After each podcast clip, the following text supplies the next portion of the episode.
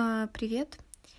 И сегодня будем читать книжку. Ну, я буду читать книжку и надеюсь не запинаться. А вы, надеюсь, слушать. Э, вот, сегодня соседка сказала, что у нее по средам будут пары в городе, так что, надеюсь, это будут традиционные дни чтения книжки. Вот, так что продолжим читать. Здесь была Брит Мари, Фредерик, Фредерик Бакман, часть восьмая. А, время от времени мимо Борга проезжают грузовики, отчего молодежный центр сотрясается, будто стоит на разломе литосферы. Она постоянно встречается в кроссвордах. Это литосфера. Так что Брит Мари в таких вещах разбирается. О местах вроде Борга Брит Мари слышала от матери, будто они э, за гранью добра и зла, потому что о сельской местности и ее жителях мать Брит Мари была именно такого мнения. Мимо прогрохотал еще один грузовик, зеленый. Стены тряслись. Брит Мари, конечно же, уже поняла. Раньше грузовики приезжали в Борг, а теперь едут мимо. Сюда уже никто не едет, и отсюда тоже.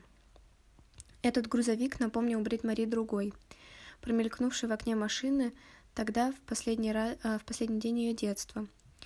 А с тех пор Брит Мари то и дело спрашивала себя, успела бы она крикнуть, как будто это помогло что-то изменить. Мама велела Ингрид пристегнуться, а Ингрид никогда не пристегивалась. И теперь... И теперь не стала.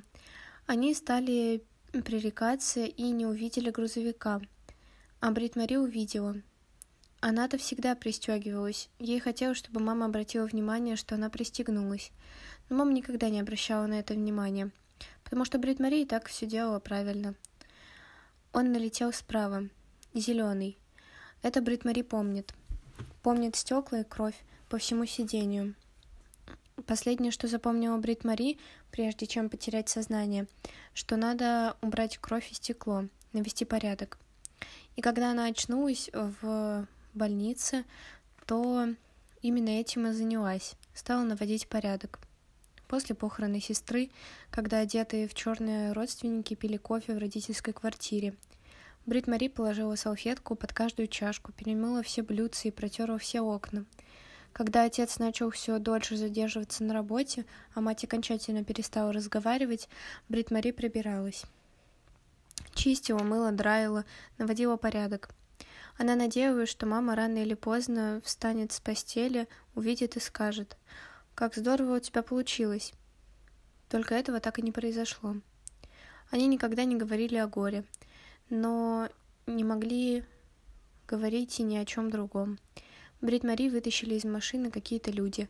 А, кто она не знала, но знала, что мать молчаливой своей ярости так и не простила им, что они не спасли, а, что они спасли не ту дочь.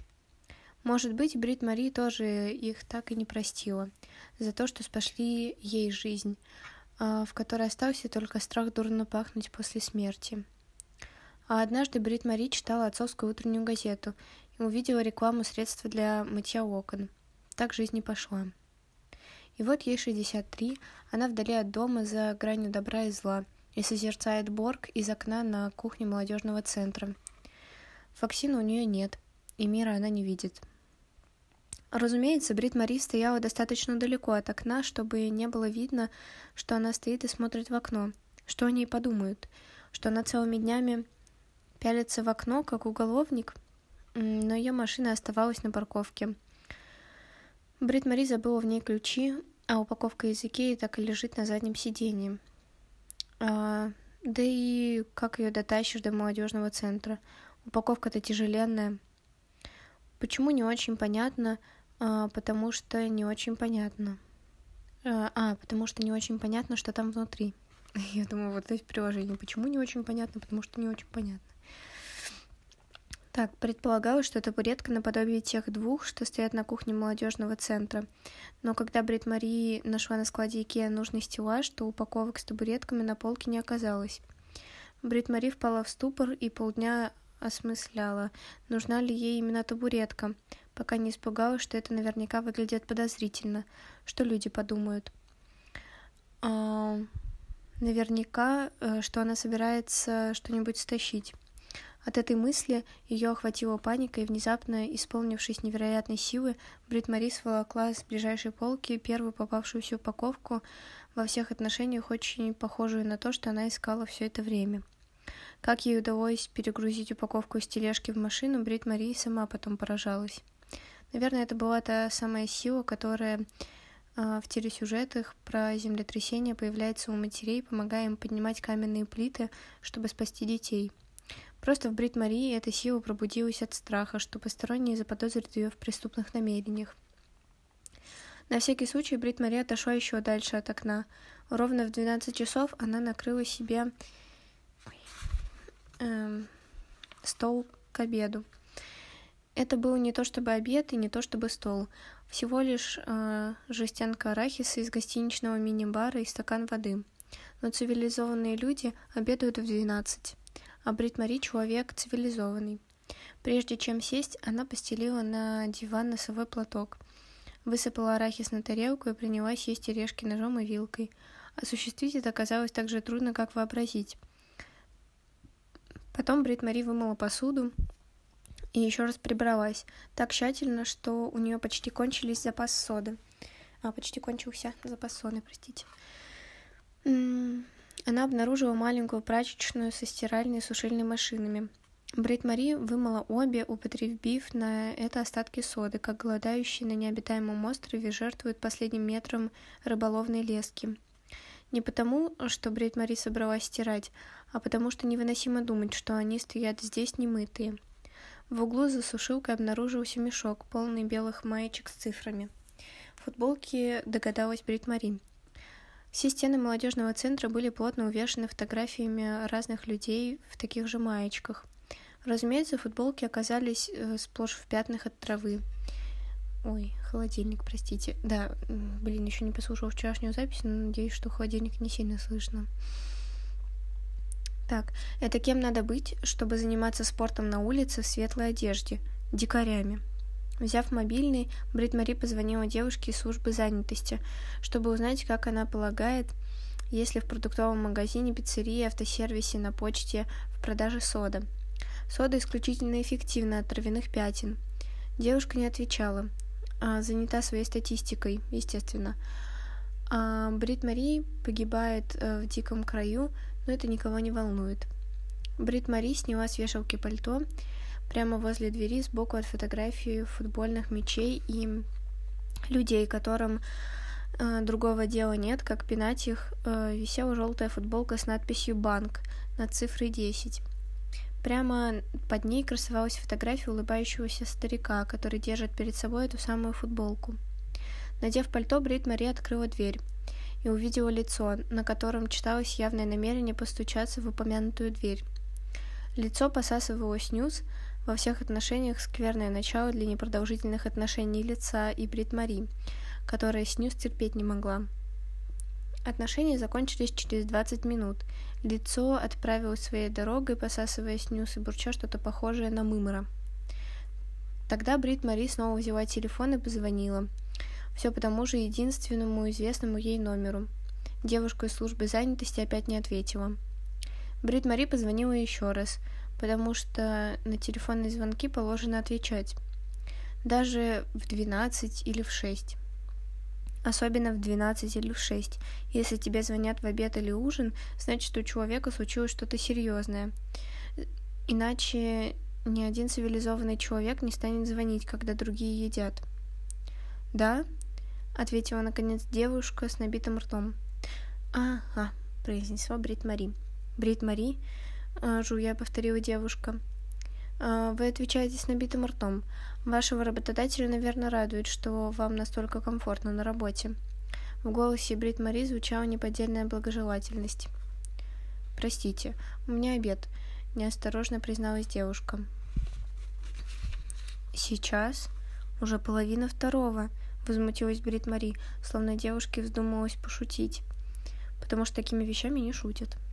«М? У меня сегодня тут некоторый аврал, ты что, с обедом? А, а, так что с обедом пришлось задержаться, ответила девушка с некоторым намеком на то, что некоторый аврал подразумевает в том числе и полдня, проведенные на телефоне в попытках найти в окрестностях Борга фирму по истреблению грызунов. Брит Мари вздохнула, благожелательно и ни в коем мере не осуждающе.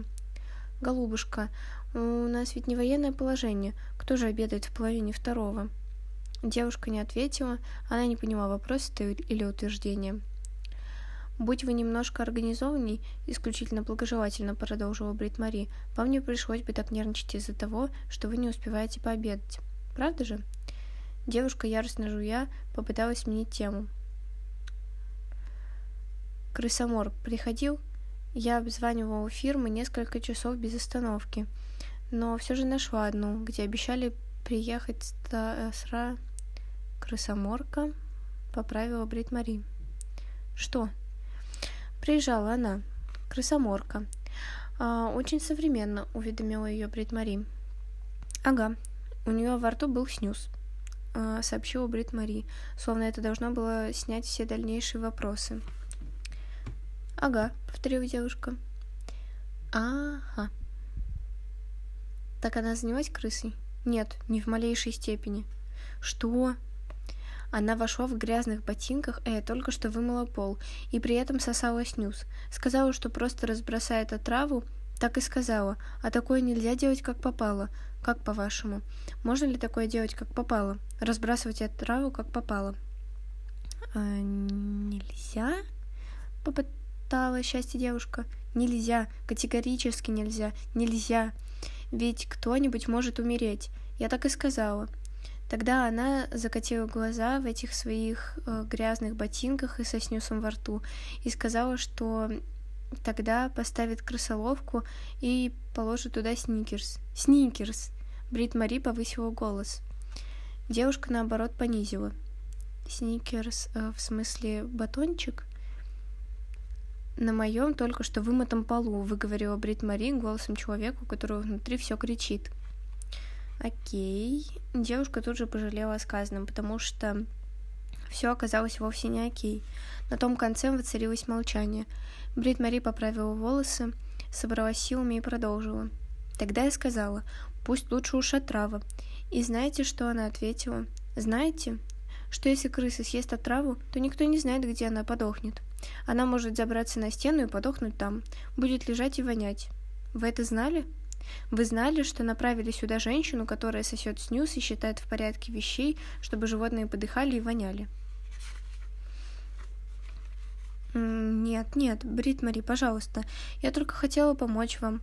Судя по голосу девушки, она снова билась лбом о столешницу. Ага, помогли так помогли. Ничего не сказать. А, нечего сказать. А, разумеется, вам не понять, что некоторым есть чем заняться, кроме того, чтобы целыми днями перепираться с красоморками, благожелательно произнесла Брит Мари. Это точно, согласилась девушка. Что, простите? удивилась Брит Мари. Ничего, ничего. После очень-очень долгого молчания Брит Мари наконец произнесла. Хе. Вот так вот.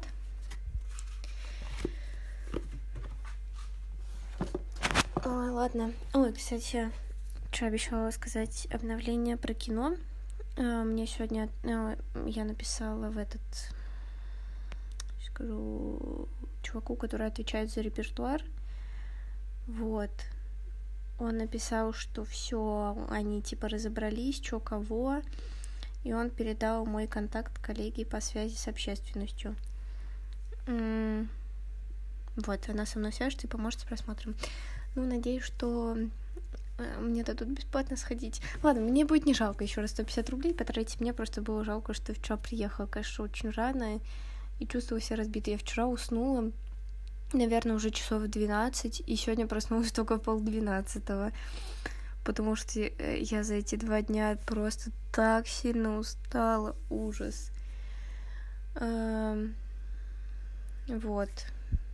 И сегодня тоже что-то... Ой, сегодня, кстати, э, сходили с одногруппницей, собрали вербу. У меня теперь такие очаровательные котики на столе стоят. Вот, в общем, парочку веточек вербы. Причем, я вот не знаю, еще конец марта, уже такая прямо верба, очень пушистая, уже распустившаяся, просто супер классная. Ой, простите. Вот. Обожаю вообще трогать тро- вербы, это, это очень мягенько. Вот. А, потом пришла, приготовила поесть, и вот уже полпятого. Не знаю, сегодня вечером, может, еще доберусь до магаза, не уверена.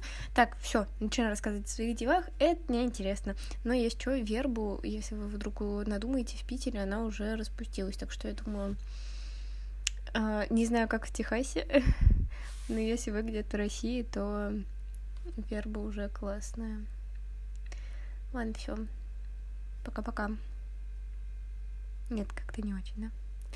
Просто пока.